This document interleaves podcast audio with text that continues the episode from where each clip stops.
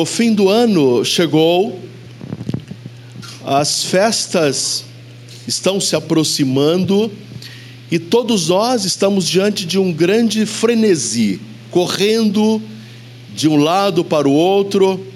E não bastasse você correr, você já vê que a cidade, inclusive Diadema, já está empavorosa. Trânsito, congestionamentos, deslocamentos que você faria com muita facilidade, agora está um verdadeiro caos. Isso já é indício de que os ares do fim do ano estão por aí, pairando sobre todos e tudo. E algo que tem chamado muito atenção é uma certa frase que nós escutamos principalmente é, na televisão, entre artistas, atores, atrizes, os grandes programas, os pequenos programas também, novelas, que é aquela troca de gentilezas. Quando as pessoas se dirigem para outra e diz: "Desejo a você saúde, paz e prosperidade". O tempo todo nós ouvimos os meios de comunicação, eh, eles estão replicando, repassando essa mensagem e nós vamos absorvendo a mensagem, entendendo que não há mal nenhum nela, uma vez que é uma atitude de educação, de gentileza das pessoas para com as outras. E nós, evangélicos, acabamos também repetindo isso. Desejamos às pessoas saúde, paz e prosperidade. Mas é necessário uma pequena pausa aqui para entendermos qual o significado dessa tríplice, simples, porém profunda mensagem que o mundo tenta nos passar e que nós repassamos. De onde vem essa mensagem? Bem, eu estou falando que nós encontramos nos meios de comunicação, entre as pessoas educadas, entre as pessoas civilizadas, e não há nenhum problema em que você deseje às pessoas amigas e próximas que elas tenham certamente paz, que elas tenham saúde e prosperidade. O governo faz isso os representantes máximos, sejam distritais, estaduais ou federais, e até aqueles que representam a ONU, eles vão para os meios de comunicação e vão desejar saúde, paz e prosperidade para todos nós, para todo mundo, ou para aqueles que a mensagem alcançarem. E isso realmente é incrível, porque imagine vocês que governos como aqueles que foram constituídos ao longo dos anos em nosso país é capaz de se dirigir para os brasileiros e dizer: desejamos para vocês paz, saúde e prosperidade. E eu pergunto: que saúde? Não há saúde em nós brasileiros. São raras as pessoas que estão gozando plenamente de saúde. Cada um de nós tem um problema, tem uma dificuldade. Os anos vão se passando e as enfermidades vão se agravando. E vejam que isso não é um, um problema da existência humana, porque isso é próprio da existência humana. Nós não vamos encontrar uma sociedade humana totalmente isenta de problemas de enfermidade. É algo intrínseco, é algo próprio, é algo particular, é algo essencial do ser humano, o não saúde. Uma vez que nós aprendemos que o homem, ao nascer, ele já nasce para morrer.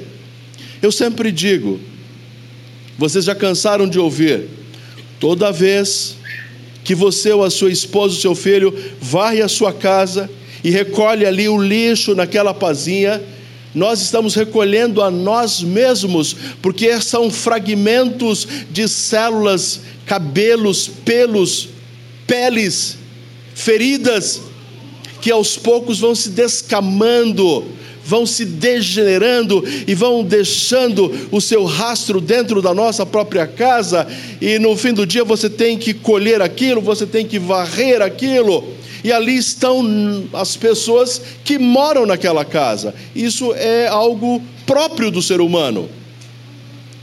Os hospitais estão cheios. Os centros especializados já não tem mais como colher pessoas. Os profissionais de saúde, eles estão desesperados diante da quantidade assustadora de pessoas que todos os dias, aos milhares, estão procurando diagnósticos e todo tipo de diagnósticos. A sociedade está doentia. O ser humano está doente.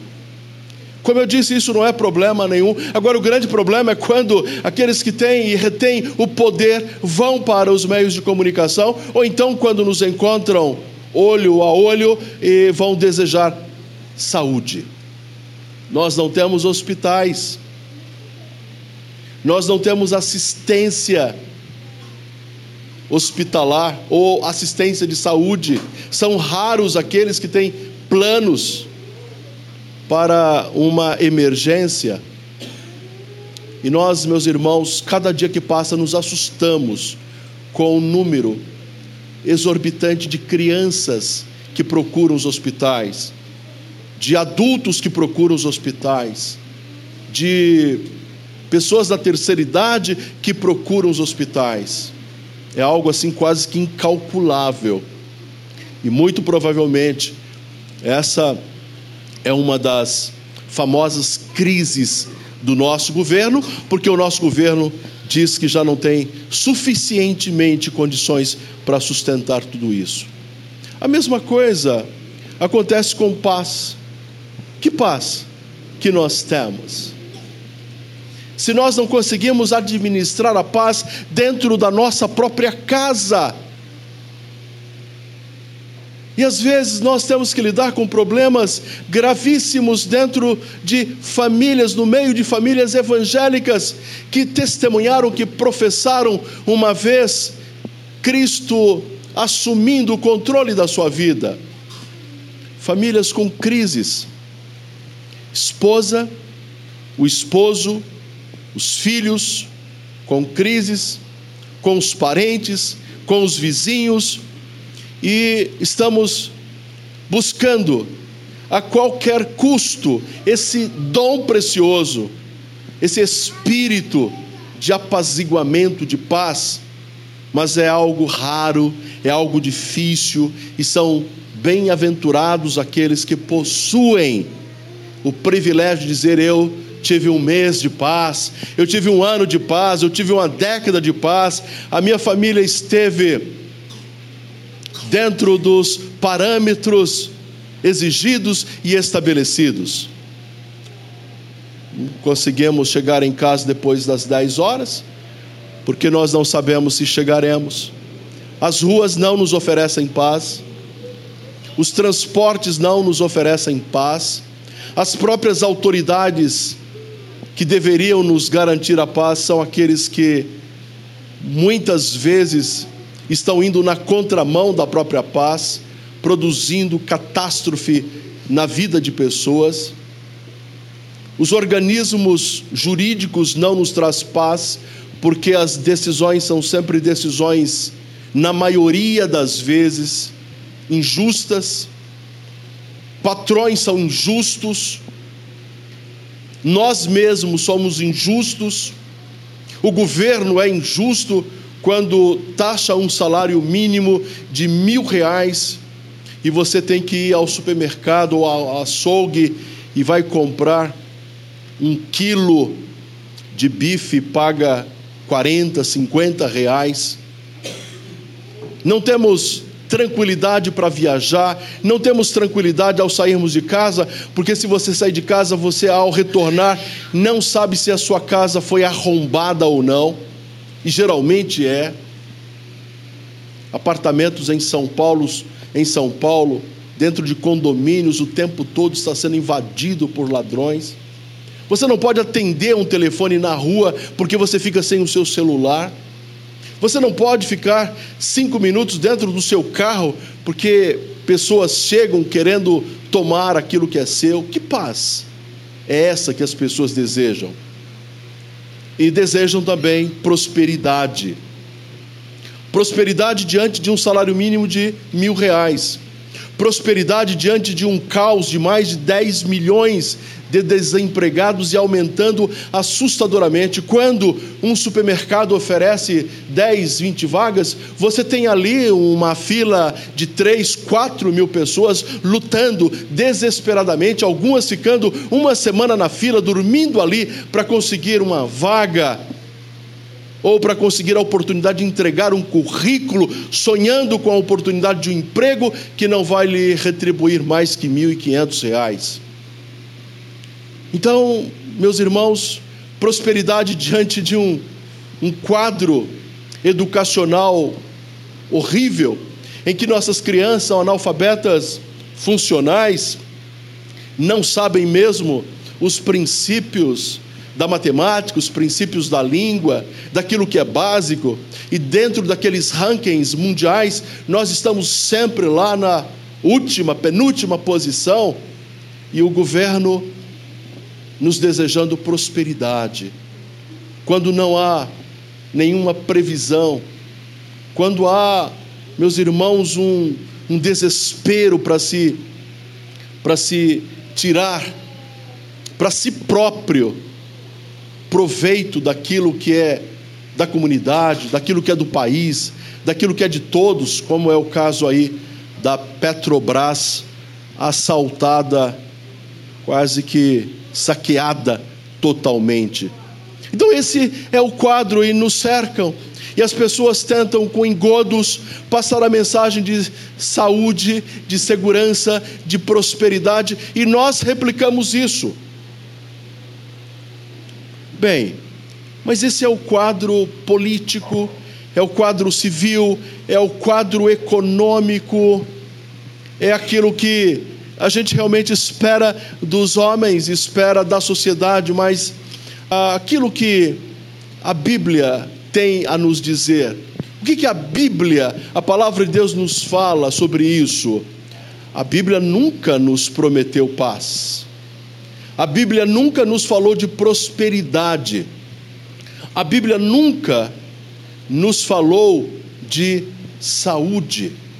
É que nós invertemos muito. É que nós somos seres frágeis e diante desse caos todos, nós realmente almejamos, porque nós queremos paz, nós queremos saúde, nós queremos prosperidade, e a nossa vida tem sido uh, vidas que procuram esses objetivos. Mas nós nos esquecemos que dia após dia nós tropeçamos, dia após dia nossas famílias estão mais doentes. E a culpa não é nossa, a culpa também não é do Evangelho. Mais e mais dia há falência em nossas famílias. Mais e mais dia há casamentos que se desfazem mais e mais dia os filhos são mais rebeldes, mais e mais dia diagnósticos são apresentados que nos trazem desespero apenas em observar. E não há, a Bíblia nunca nos disse que há uma projeção para uma prosperidade. Mas vale a pena o Evangelho? Que mensagem, portanto, é a mensagem que o Evangelho nos passa? O que, que nós devemos aprender do Evangelho? Se a igreja não oferece paz, se a igreja não nos ensina sobre saúde, se a igreja não nos mostra o caminho da prosperidade, o que, que eu estou fazendo na igreja?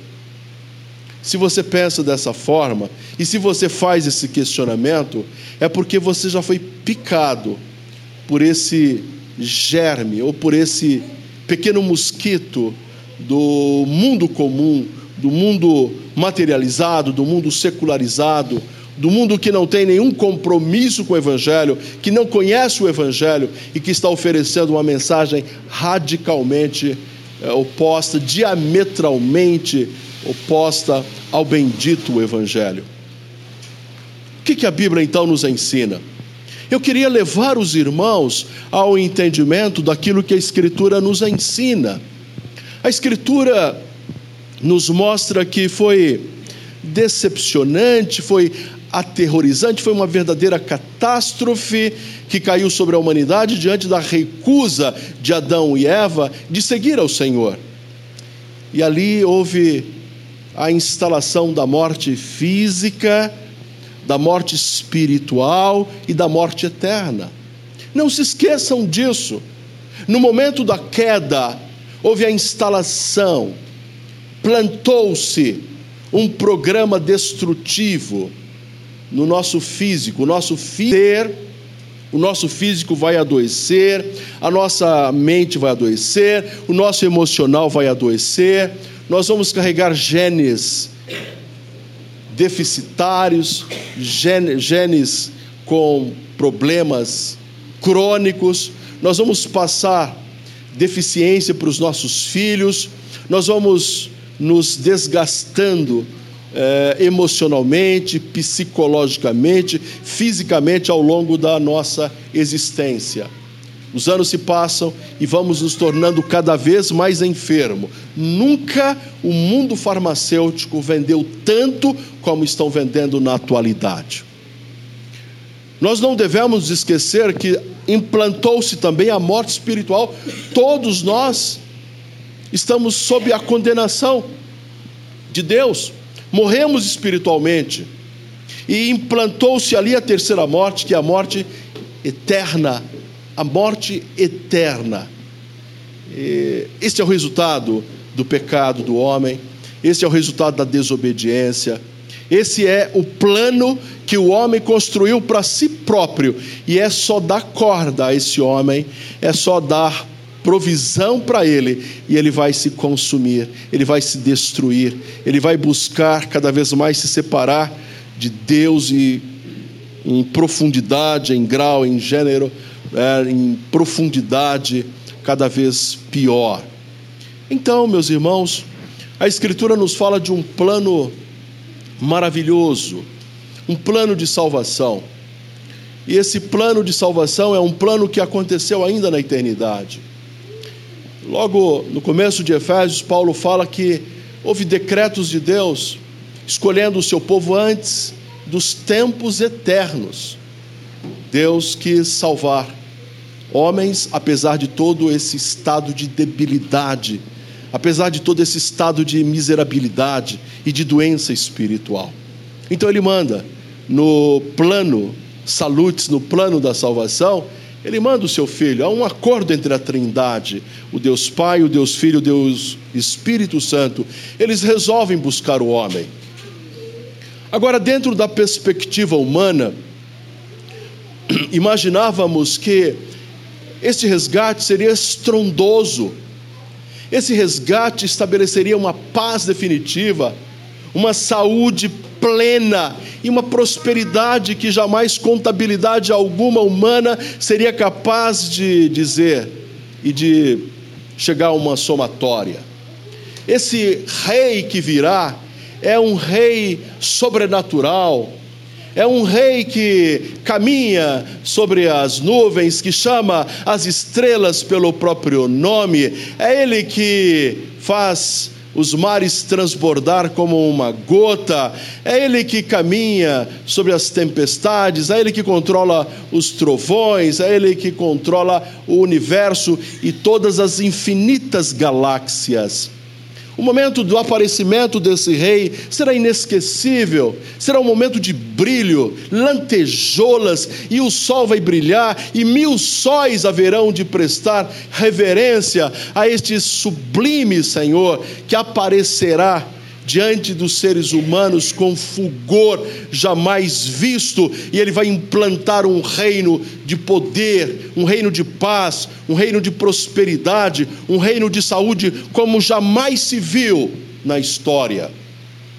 Tutacamon, Ramsés, convoquem os faraós do Egito, convoquem todas as dinastias, convoquem os Íctos, convoquem as Cleópatras, convoquem todos os poderosos da terra, convoquem os Alexandres, convoquem os Filipes da Macedônia, convoquem os persas, convoquem todas as celebridades dos Augustos, dos Césares, convoquem até mesmo o Hitler, Adolfo Hitler, convoque todos os reis, todos os soberanos, todos os príncipes da terra, e ainda assim estes senhores, eles não terão um milésimo do fulgor e do brilho daquele rei bendito que haverá de instaurar, instaurar o seu potentoso e poderoso reino. Quando aparece o rei, ele é um rei nascido de uma jovem caipira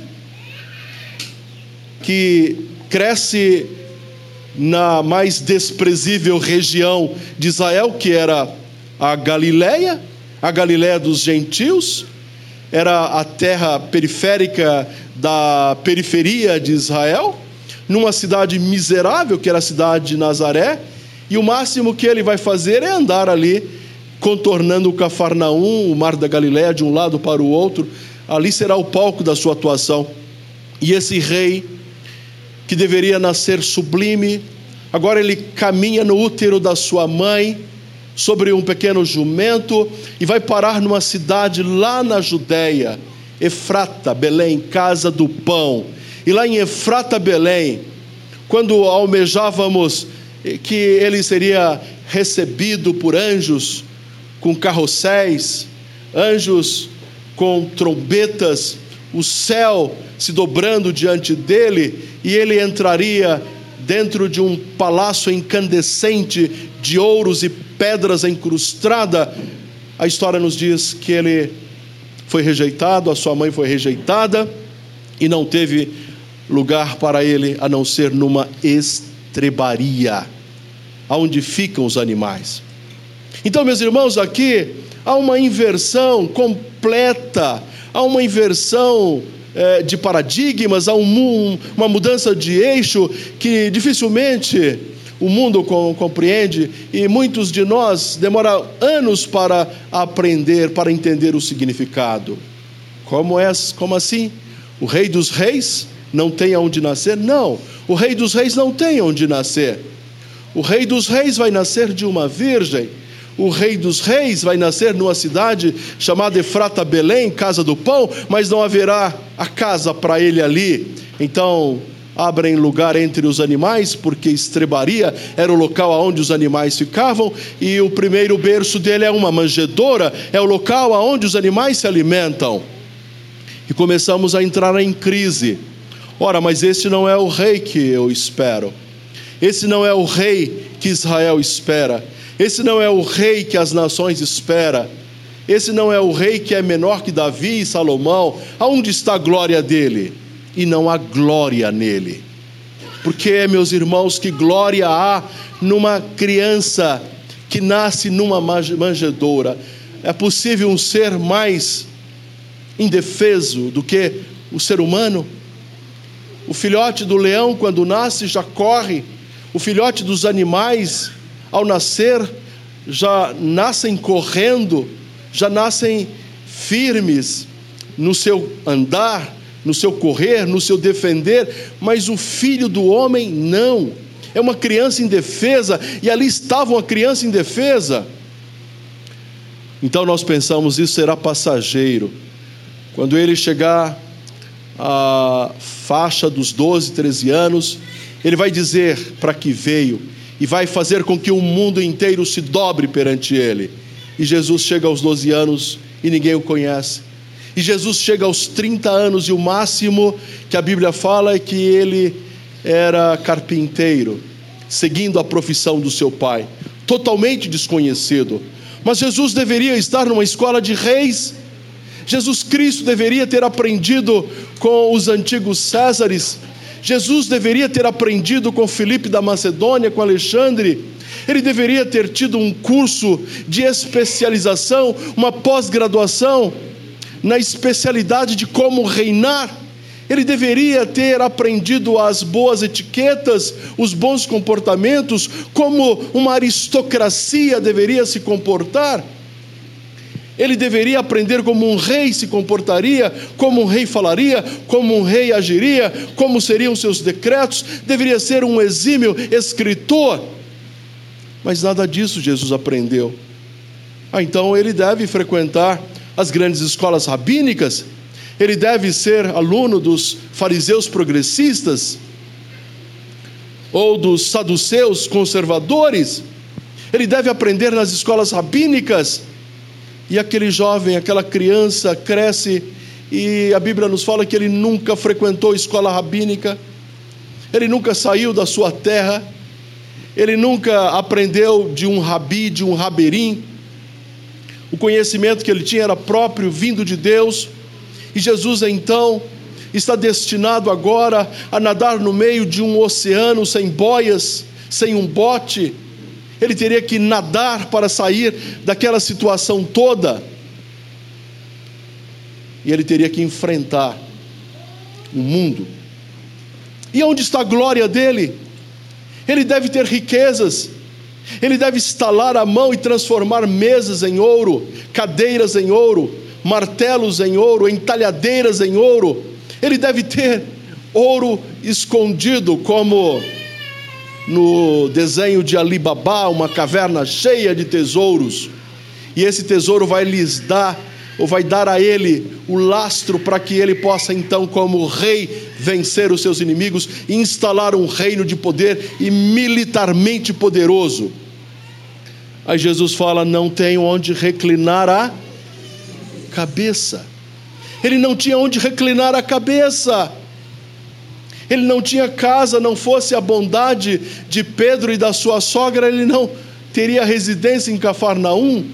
Ele dependia de um grupo de mulheres para comer. Ele dependia de pessoas que lhe davam abrigo, de vez em quando ele passava numa área plantada e colhia algumas espigas para com os seus discípulos comerem diante da fome que apertava ou da água que apertava tinha a oportunidade de transformar pães, mas não transformava, o diabo lhe incitou, mas ele não quis. Não é esse o reino dele. Ele deveria instalar o seu domínio sobre tudo e todos, mas o filho de Deus é pobre, o filho de Deus está entre doentes, o filho de Deus não oferece prosperidade para alguém, para ninguém o Filho de Deus, ele não almeja o trono, ele não aparece montado num garanhão por sangue, ele não aparece sentado numa cadeira de trono encrustada por pedras preciosas de ouro, ele não tem escolas rabínicas aos seus pés, ele não tem um exército disposto a fazer aquilo que ele manda, é o mais pobre dos homens, é o mais insignificante dos homens se nós olhássemos para Jesus, nós teríamos pena dele. É como Isaías diz: as nossas chagas estavam sobre ele. Ele não tem aparência, ele não tem beleza, ele não tem formosura. É o ser mais destrutivo, mais corroído que pôde passar sobre essa terra. Há pobreza nele, há sofrimento nele há dores nele. É um homem que padece. O Filho de Deus padece. Ora, então, os símbolos de Cristo quais são? O símbolo de Cristo não é o palácio? Não. O símbolo de Cristo não é um exército gigantesco? Não é. O símbolo de Cristo não é uma sabedoria, conforme a sabedoria antiga do mundo asiático? Não. Nem a sabedoria gnóstica, não, ele não tem essa sabedoria. Ele não frequentou as escolas rabínicas. Ele não tem centenas de milhares de servos ali. Ele não é fazendeiro. Ele não é da aristocracia. Ele não é nada. É o mais pobre e miserável dos homens. Esse é o Senhor Jesus. Mas qual é o símbolo dele? O que realmente representa? O que ele estabelece? O que ele quer? E aí nós ficamos realmente, meus irmãos, impressionados ao descobrir qual é o símbolo maior de Cristo. Eu queria que vocês fossem para João capítulo 13. Os versículos 4 e 5. Evangelho de João, capítulo 13, versículos 4 e 5. O presbítero Marcelo vai fazer essa leitura.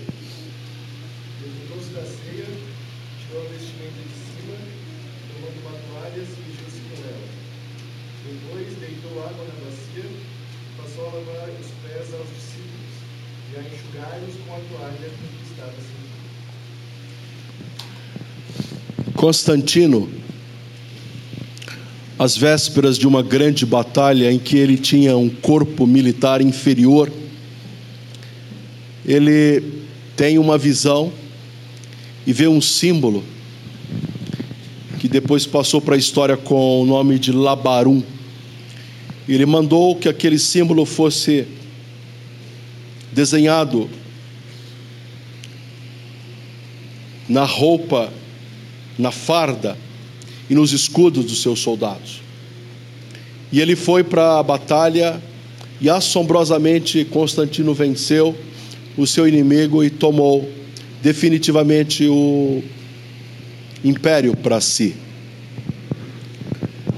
Os homens são movidos por símbolos.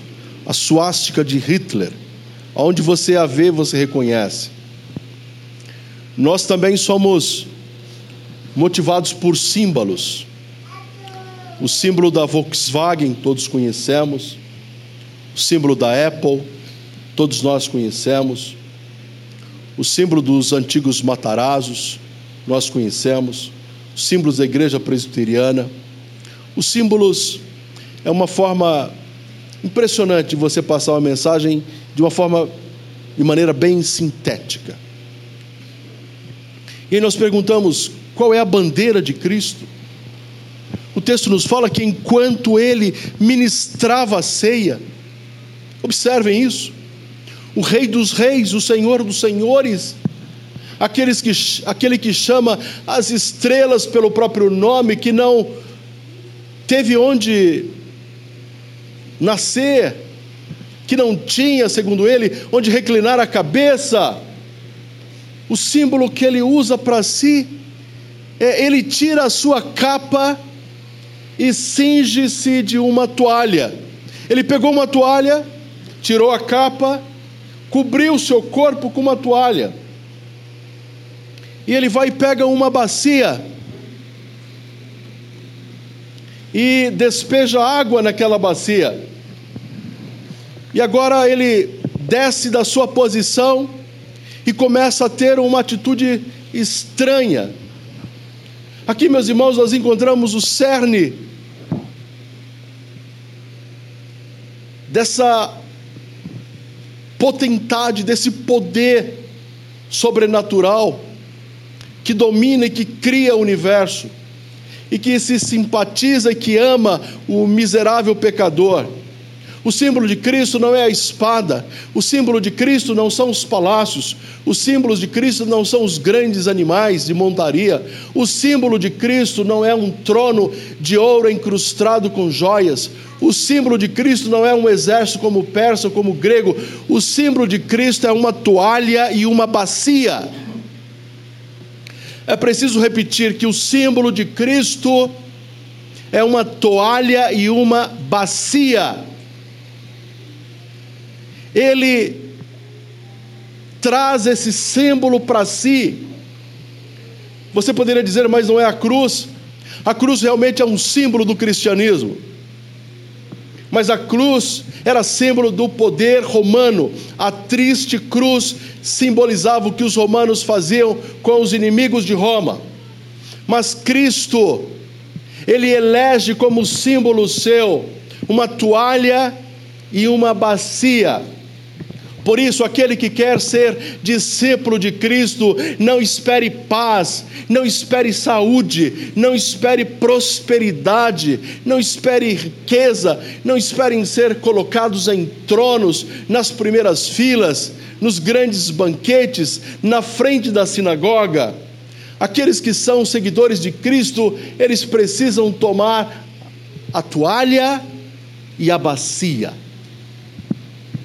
e aí nós podemos perguntar: mas que símbolo é esse? A toalha e a bacia são ferramentas. A toalha e a bacia são ferramentas de uso do escravo. Ora, mas Cristo não teria um símbolo melhor para tomar para si? Vai tomar logo o símbolo de escravo? Meus irmãos, nós estamos diante do ser mais poderoso da terra que se rebaixa até nós e agora está dizendo que nós devemos nos rebaixar ainda mais. E se quisermos sermos como Ele, se quisermos ser discípulos dele, nós precisamos fazer o que Ele fez e agir conforme Ele agiu. Ele não vai colocar um punhal na sua mão, Ele não vai colocar uma faca na sua mão, ele não vai colocar uma espada na sua mão, ele não vai colocar uma trombeta na sua boca, ele não vai colocar uma coroa na sua cabeça, ele não vai colocar inteligência na sua mente. O Senhor Jesus, ele vai nos despir de todos esses embaraços e ele vai colocar diante de nós uma toalha e uma bacia. Todas as vezes que um judeu abria a casa para um visitante. Rapidamente, um servo da casa chegava, se apresentava, beijava a orla da roupa e dizia: Eu estou aqui para lhe servir. Tenho água na bacia e quero lavar os seus pés. E então o anfitrião recebe o conviva, e agora o escravo chega e lava os pés daquele visitante. Era como uma espécie de cerimônia de purificação.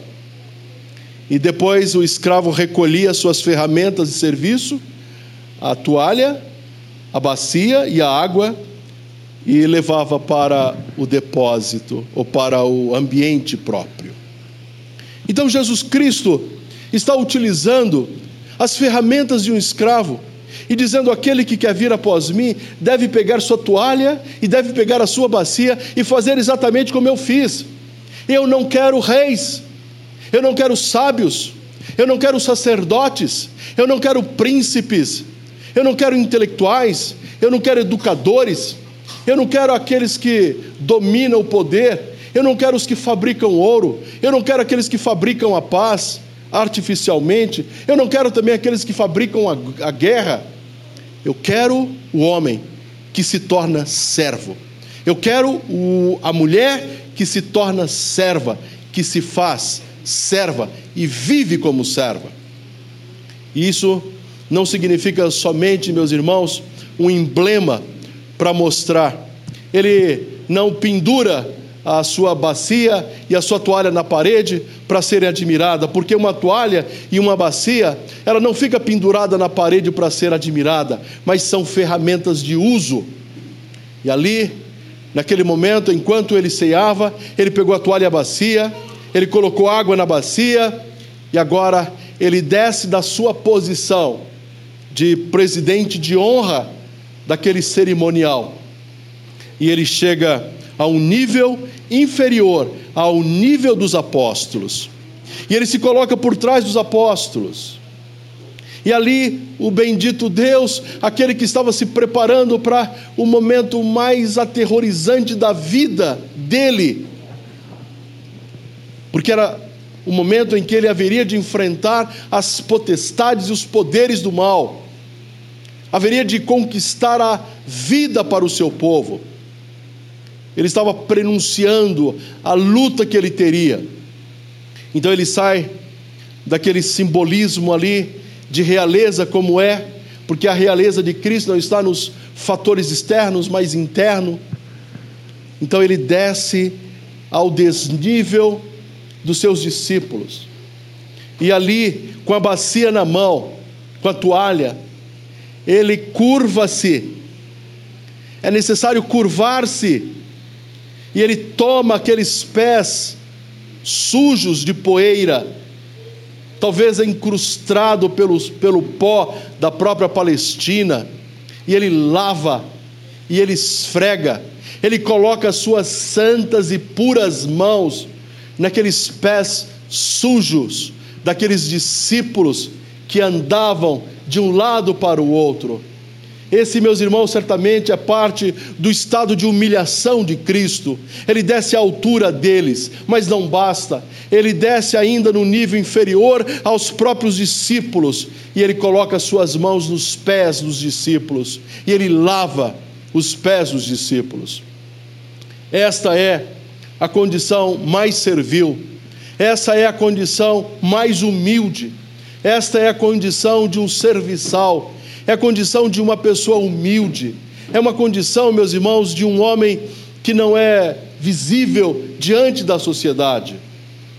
Eu e vocês queremos cada vez mais nos reafirmarmos na sociedade. Quem não gostaria de ter uma pulseira da Tiffany aqui? Quem não queria usar um Rolex? Quem não queria andar de léxico aqui? Quem não queria sair em selfie com o, o gênio do futebol aí, o Neymar. Quem não queria apresentar nos programas da Globo? Quem não queria ter aí um milhão de seguidores? Vejam que a nossa natureza tende para isso, a nossa natureza quer isso, a nossa natureza exige, exige isso.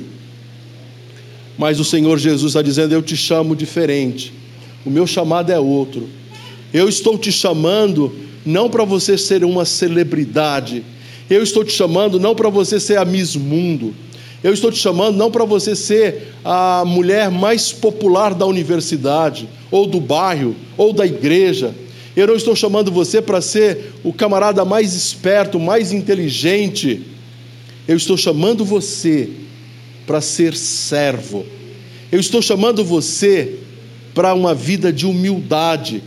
Eu estou chamando você e recrutando você para o meu exército, mas para fazer parte do meu exército, você tem que aprender a servir, você tem que se colocar no nível do seu irmão, você precisa dar alimento para aquele que tem menos que você, você precisa cuidar do leproso que o simples fato de se aproximar de você já torna a cidade toda impura e você tem que tocar nele, você tem que amar o injustiçado, os encarcerados, você tem que amar os órfãos, você tem que amar os abandonados nos asilos por aí, você tem que amar os injustiçados, o pobre da terra tem que ser amado por você. E não só isso, você precisa lavar os pés, você não precisa de ostentação. Eu não estou te chamando para ser nobre, eu não estou te chamando para ser rei, eu não estou te chamando para ser um superman, um super-homem, um homem-aranha, uma mulher maravilha. Eu estou pedindo, estou chamando, e a minha salvação é esta para que você se torne servo, e é na servidão, é como um homem servo, como um homem sofredor, que você haverá de conquistar esse mundo para a glória de Deus e para o reino de Deus. O Senhor Jesus, portanto, ele se dobra, ele se curva, o Rei dos Reis, o Senhor dos Senhores, aquele que não tem uma coroa incrustada de ouro e prata, aquele que não tem espada, aquele que não tem príncipe, aquele que não tem exércitos nem servos, ele se dobra, ele se abaixa e ele suja a sua mão, lavando os pés dos seus discípulos. Então Pedro diz: Senhor, o que é isso? Não fará isso comigo? E Jesus fala: Se não fizer isso com você, você não terá parte comigo no meu reino. Pedro então replica: Me lave inteiro, Senhor, me lave inteiro. E assim o Senhor Jesus diz: É dessa forma que eu quero vocês. Este é o meu símbolo. O símbolo do cristianismo, de fato, é uma toalha e uma bacia. E nós devemos ter essa toalha e essa bacia para agir são ferramentas de trabalho. Então, meus irmãos, nós poderemos chegar num degrau acima da reflexão que nós iniciamos aqui o nosso culto. Teremos paz? Teremos saúde? Teremos prosperidade? Não. Mas eu garanto para você que ainda doenças não inventadas, doenças não surgidas, doenças das quais ainda nós não sabemos quais são, doenças em laboratório, seja o mais destrutivo do, do câncer, seja a mais destrutível das moléstias que poderão assolar a humanidade, poderão assolar toda a humanidade. Mas é necessário dizer que a pestilência pode andar à nossa volta, em torno de nós, se nós formos servos, nessa capacidade ensinada por Cristo aqui em João 13, 4 e 5. Então, o que são as doenças para nós? O que serão as doenças para nós? Não temeremos a doença, não temeremos um milhão de doenças, não temeremos um milhão de enfermidades e haverá, meus irmãos, poder no crente de repreender todo tipo de mal, de repreender todo tipo de doença na autoridade de Cristo, no poder de Cristo. E não haverá mal que não há de sair do alcance do poder do bendito Salvador. Então, meus irmãos, as doenças vão continuar nós teremos ainda diagnósticos terríveis pela frente, mas nenhum deles há de nos abalar, ou há de abalar o coração que tem a Cristo como Senhor. Um mar de enfermidades, um mar de doenças poderão nos assolar, e ainda assim nós estaremos seguros se Cristo estiver segurando a nossa mão e nós não teremos do que temer. Segurança, não teremos as ruas continuarão infestadas de ladrões, assassinos. O país, o mundo, a cultura e a sociedade vão produzir cada vez mais. Mas se estivermos cumprindo a ordem de Cristo, se formos esses servos que têm como símbolo a toalha e a bacia, então milhares de homens poderão atingir ou tentar nos atingir com suas setas, com suas armas, e nenhuma delas nos atingirá. Caminharemos, meus irmãos, entre fileiras de demônios e eles não poderão nos atingir. Serão convocados todos os seres do mal e malignos para perseguir a igreja e eles não serão capazes de dobrar. Tentarão nos aterrorizar com todo tipo de notícia e maldade, e haverá no coração do justo uma paz que o mundo não entende, uma paz que o mundo não enxerga, uma paz que o mundo é incapaz de produzir. O mundo será um jardim de plena felicidade, mesmo com esse desespero todo por aí. O mundo será um lugar seguro para você caminhar, se Cristo reinar soberanamente na tua vida e se você, se você se transformar num servo, assim como ele se transformou. E a prosperidade, a pobreza reinará. Haverá sempre pobres entre nós, haverá sempre pobres entre a terra, na terra. Mas o Senhor Deus, Ele diz-nos categoricamente: o pão nosso de cada dia não nos faltará. O pão não falta para o Filho de Deus, o alimento não falta para a igreja, o teto não falta para a igreja, o calçar, o vestir, a proteção de uma casa não há de faltar para aqueles que são chamados por Cristo e para Cristo para uma extraordinária vida, para uma vida de salvação, para uma vida de glória, para uma vida de sofrimento, para uma vida de entrega e de serviço. Então, meus irmãos, apesar da pobreza se instaurar em todo o mundo, nós seremos verdadeiros celeiros verdadeiros celeiros egípcios nos dias de José para dar alimento e fartura aos famintos, aos pobres, aos miseráveis, aqueles que estão padecendo. O grande segredo de tudo isso é Cristo. É o sublime e incomparável Cristo. Ele é o segredo. Ele é a chave que desvenda tudo. Não confie, meus irmãos, nos homens. Não confie nos poderes políticos. Não confie no que os amigos falam. Não confie na, no seu contra-cheque, não confie no motor do seu carro, não confie na sua casa de praia, nos seus amigos, não confie no seu entretenimento, confie em Cristo. Coloque sua vida em Cristo e diga: Senhor, eu quero me apropriar dessa simbologia tua. Eu quero me apropriar verdadeiramente, como o Senhor se apropriou de uma toalha e uma bacia. Eu quero que a toalha e a bacia sejam as minhas ferramentas de trabalho enquanto eu militar nesse mundo para a tua glória.